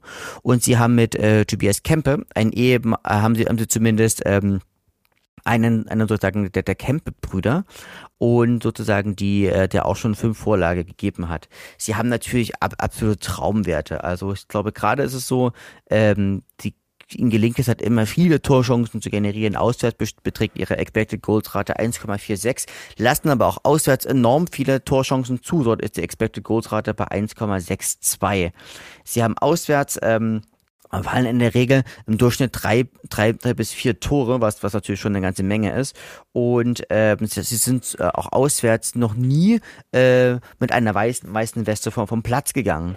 Äh, und genau, das ist, das ist was vielleicht auch nochmal ganz, auch ein ganz, ganz wichtiger Punkt ist.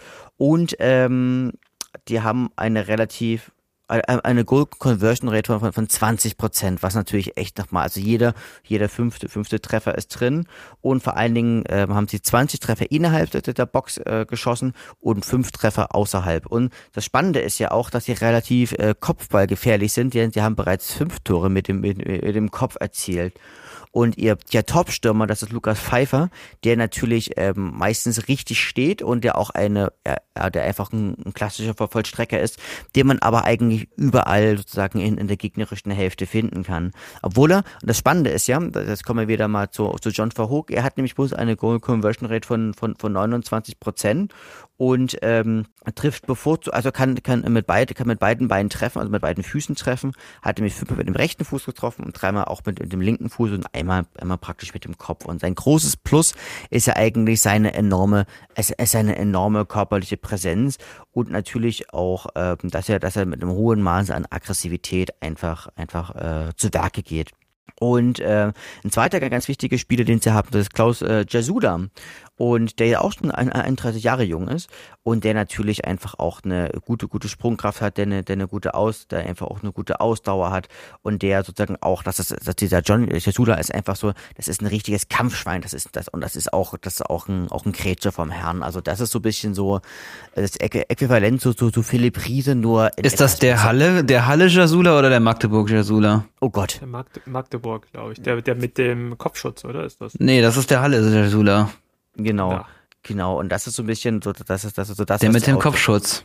Ja. Und ich, ich hau, hau jetzt mal einen raus. Wir werden bis dahin so gefestigt sein, dass wir Darmstadt schlagen werden. Nee, oder wer, wer ist denn jetzt von den, wer ist denn von den beiden, äh, nee, der, der, der, das ist Badekappenklaus, ne? Genau, ja, richtig. Der ist in Darmstadt. Ja, richtig. Genau. Und wo ist der andere? Der andere Jürgen Jasula, der spielt auch in der zweiten Liga. Nee, der ist beim, der ist beim Berliner AK, ja, richtig, den habe ich letztens beim Groundhoppen gesehen. Luca Pfeiffer, Luca Pfeiffer kennt man übrigens, oder habe ich gerade geguckt, ähm, von, von den Würzburger Kickers. Da hat er in der dritten Liga sie zum Aufstieg geschossen, hat aber in der zweiten Liga dann nichts mehr gerissen und ist in der letzten Saison ähm, nach Dänemark gewechselt zum FC Mittelland. Oder wie man es ausspricht, das wirst du äh, besser wissen, äh, Martin. Und ist jetzt wieder zurück nach Deutschland gekommen. Und hat aber in aber- Dänemark äh, Champions League gespielt. Genau. Und das, das, das zeigt ja auch wieder mal, dass, dass, dass die einzelne die Torrate eines Spielers in einem Verein ja nicht, nicht, nicht viel zu sagen hat, sondern dass es, dass es drumherum ja stimmen wird. Das, das heißt natürlich mit Jütland. Mit Jütland. Mit Jütland, mit, ja, also es, es ist in der Mitte von, es ist in der Mitte von Jütland und äh, die spielen in Herning. Die Stadt heißt eigentlich Herning, das ist auch wieder wie in Dänemark üblich. Da hat man häufiger so Fusionsclubs, ist auch so ein, so ein Fusionsclub und ja, ähm, aber äh, noch ein anderer ähm, Spieler von Darmstadt, der jetzt gar nicht mehr da ist, Serdar Duso, und das merkt man gar nicht. Haben sie echt Genau. hervorragend, Ja. die beiden da äh, haben sie mit den mit Pfeiffer und ähm, dem anderen äh, halt hervorragend ersetzt vorne im Sturm. Genau, also das ist das, das da muss man, da kann man auch Philipp wirklich nur, Tietz. nur Philipp Tietz kennt man natürlich von äh, Jena, da war er, und in Paderborn. Ähm, ich glaube, dass Aue äh, ein Heimspiel hat und 2-1 gewinnt. Ich bin halt, ich bin ja Berufsoptimist. Ihr seid ja echt optimistisch hier. Aber natürlich wird es abzusehen bleiben, ob man dann so eine Art Geisterspieler zu Hause Ja. mit 2G kann man leider auch äh, sich vorstellen und das wäre, glaube ich, echt nicht gut in der aktuellen Situation. das äh, plus, dass ich schon aktuell einen großen Respekt vor Darmstadt habe. Also ich habe jetzt noch das Spiel gegen, gegen Schalke so im, im Sinn, was ich mir auch angeguckt hatte. Ähm, das ist, ähm, die, die sind schon gut drauf. Und gerade so diese zwei guten Stürmer vorn machen es, glaube ich, unseren Abwehrspielern sehr schwer. Und ich bin optimistisch, sage aber, ein Unentschieden holen wir mit einem 1-1. Aber mehr ist dann leider nicht drin. Aber trotzdem, ein, Punkt ist ein Punkt und äh, wird uns wieder ähm, weiter unten rausbringen. Seid ihr da? Ja, ich bin da.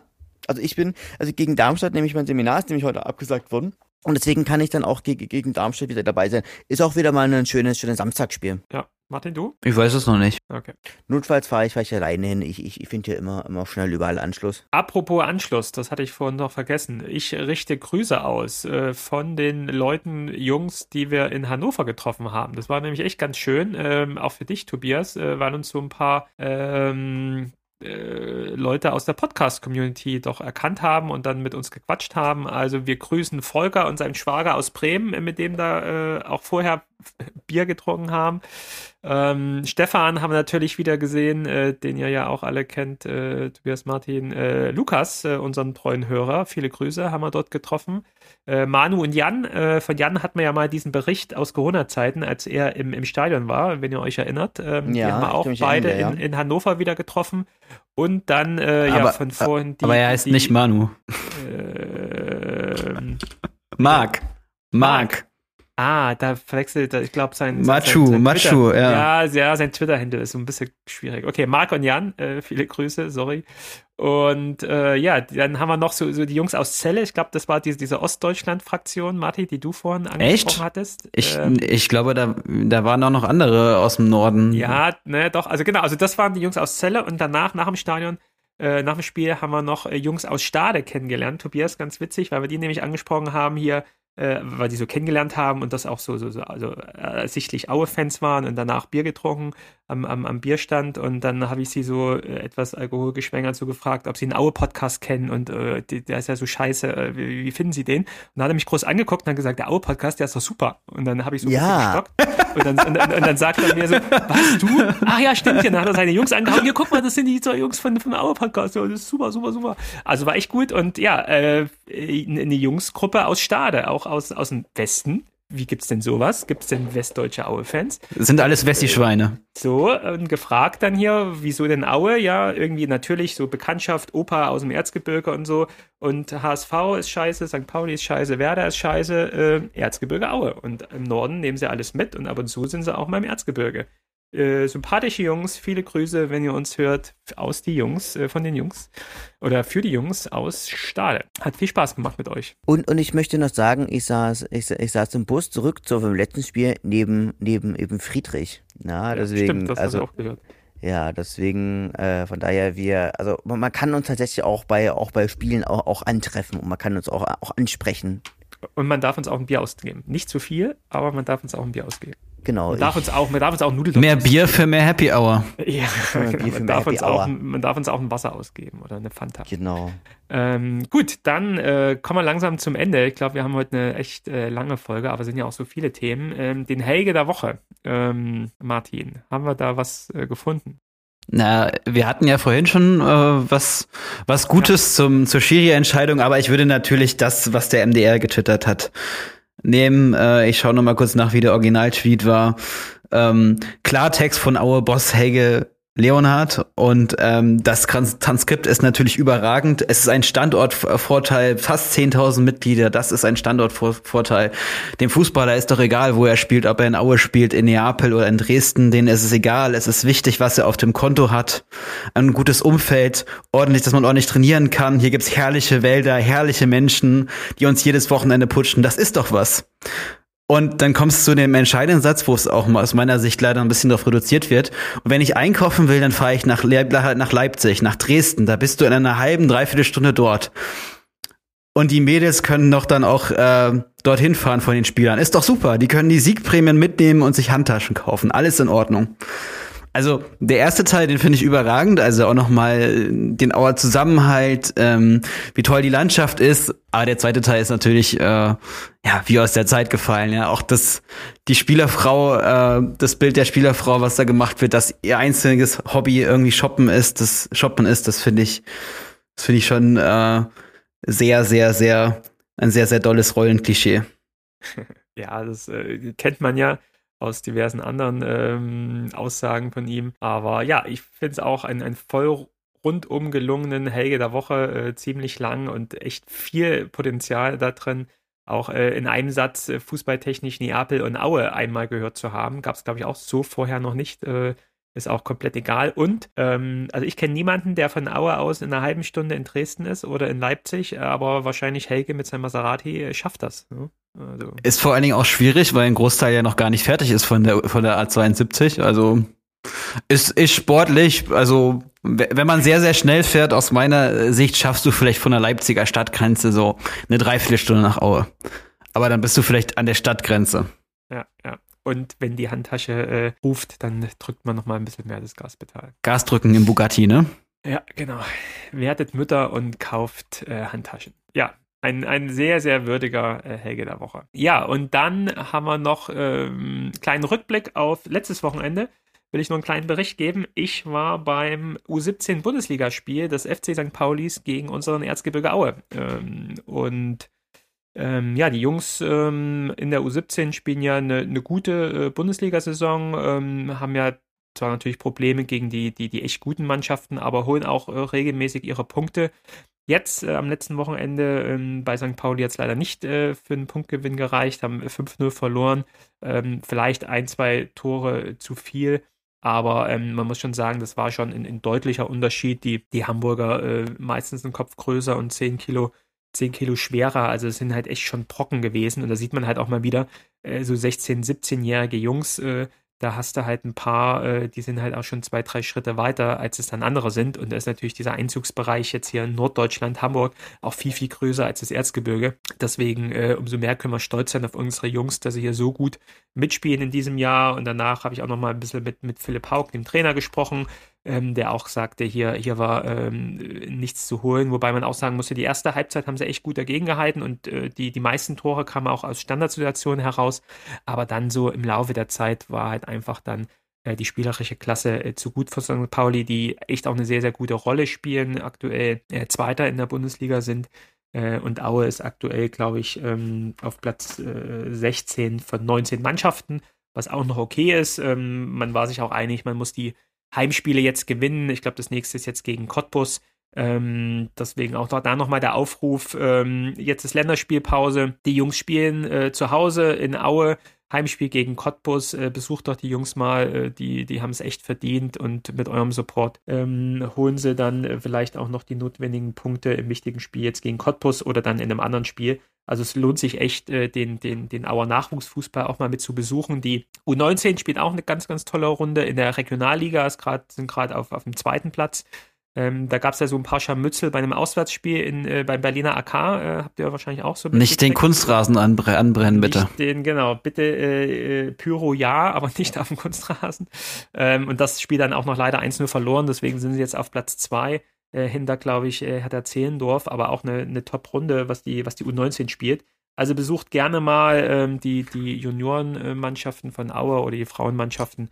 Auch neben dem Profifußball gibt es auch noch im Juniorenbereich oder im Frauenbereich auch gute Mannschaften, die eure Unterstützung brauchen. Ja, das zu dem U17-Spiel und dann sind wir auch schon fast am Ende und können die heutige Folge beenden mit einigen Shopping-Tipps, denn ich habe mitbekommen im Vorgespräch, Martin und äh, Tobias, ihr habt äh, Shopping-Tipps für unsere Hörerinnen und Hörer. Martin, vielleicht als erstes. Ja, ich habe mir das äh, Räuchermännel gekauft, vorbestellt. Äh, es gibt eine limitierte Sonderedition von Boys in the Wood äh, mit einer Widmung von Martin Mennel, wie man will. Und ich, ich Idiot, habe natürlich vergessen, in den Warenkorb zu schreiben, dass ich eine Widmung haben will. Und jetzt kriegst du einen ohne Widmung. Nee, dann habe ich nochmal geschrieben, sehr geehrter Herr Menne, sehr geehrte Frau Menne.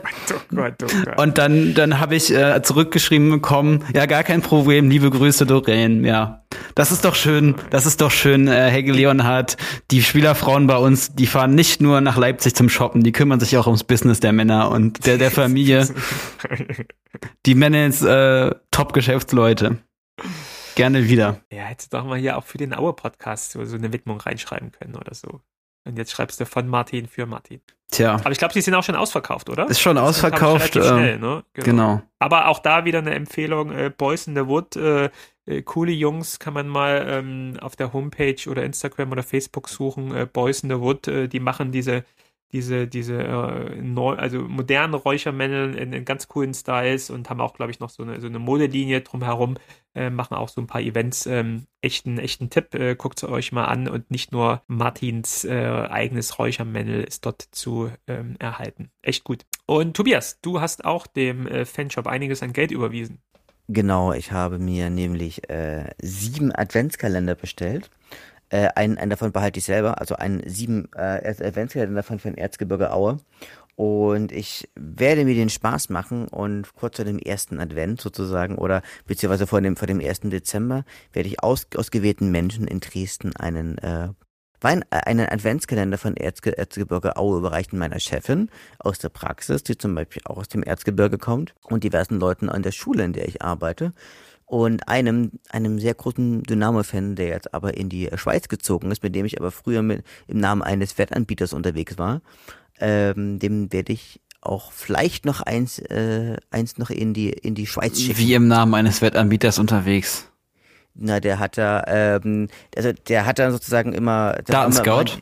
Ja, das war, war ein Datenscout. Das heißt, er hat, hat, immer, hat, immer, hat immer die Tore eingegeben, damit es dann zu keinen Verzögerungen kommt. Also nicht, dass Leute dann sagen. Matchfixing, okay, ja, ja Genau, das, das, das hat er gemacht und da habe ich schon, habe ich, habe ich das Stadion in Zwickau gesehen, habe das Stadion in Chemnitz gesehen, also wir waren da, wir waren sogar im Lokstadion, also so ein bisschen, also das ist Du bist aber mutig. Ja, ja, aber so ein bisschen, aber also da war ich so, also da waren wir dann wirklich, also wir haben, wir sind wirklich, das waren immer schöne Freitag, Freitagabende, muss ich sagen. Ja, so du, weißt, was, äh, du weißt, was äh, Robin Lenk aktuell mit dem Auer Adventskalender gemacht hat? Ja, genau, das, das, das, das, das, da wurde es ja auch, auch äh, quittiert mit dem Namen äh, Fick dich, Robin Lenk. Das einzige Plakat, was ich, das einzige Plakat, was ich jetzt im Heidenheim-Spiel voll und ganz unterstützen kann. Genau, aber das ist aber auch, eine, auch ja. Wo war denn das Plakat gegen Könnecke? Der ist ja auch in dem Spot. Ja, der Arme. Das stimmt, aber Könige, aber gut, aber Könige, den fanden die meisten davor schon wahrscheinlich schon auch nicht gut, aber ich glaube bei Robin Lenk, da, dem nimmt man es übel. Dass, also Robin Lenk ist, ist ja sozusagen das, ist das, was jetzt was Mark Hensel heute ist, nur dass Mark Hensel nicht irgendwie mit der, mit der, mit der Leonhard-Familie verbandelt ist. Ist er auch der Schwiegersohn? Nee. Nein, ist er, ist er eben nicht. Okay, also ansonsten, genau. an, an, ansonsten kriegen wir wieder äh, böse Mails. Ähm. Genau. Ja, genau. Aber da, da, möchte ich ein paar Leuten in Dresden und äh, Umgebung eine, eine kleine Freude machen. Ja, sehr schön. Das ist doch eine gute Idee. Und äh, wer noch Ideen braucht für Adventskalender und Weihnachtsgeschenke, jetzt geht ja die Zeit wieder los. Äh, guckt euch doch mal im Aue Fanshop um. Ähm, der Verein braucht ja immer mal so ein paar Moneten. Und in der aktuellen Zeit ja umso mehr. Okay, dann wir's. Äh, lange Folge, aber glaube ich wichtige Folge und spannende Folge. Wir grüßen die Community. Habt viel Spaß äh, mit der Folge. Teilt uns natürlich gern wieder. Äh, gebt's weiter. Äh, wir freuen uns auf Rückmeldungen, auf Feedback. Äh, gerne in die Kommentare schreiben bei Facebook, bei Twitter, bei Instagram. Wo auch immer ihr wollt. Und ähm, dann hören wir uns wieder in zwei bis drei Wochen nach den zwei Spielen. Wünschen euch alles Gute. Bleibt gesund und bis bald. Ciao, ciao. Ciao. Ciao.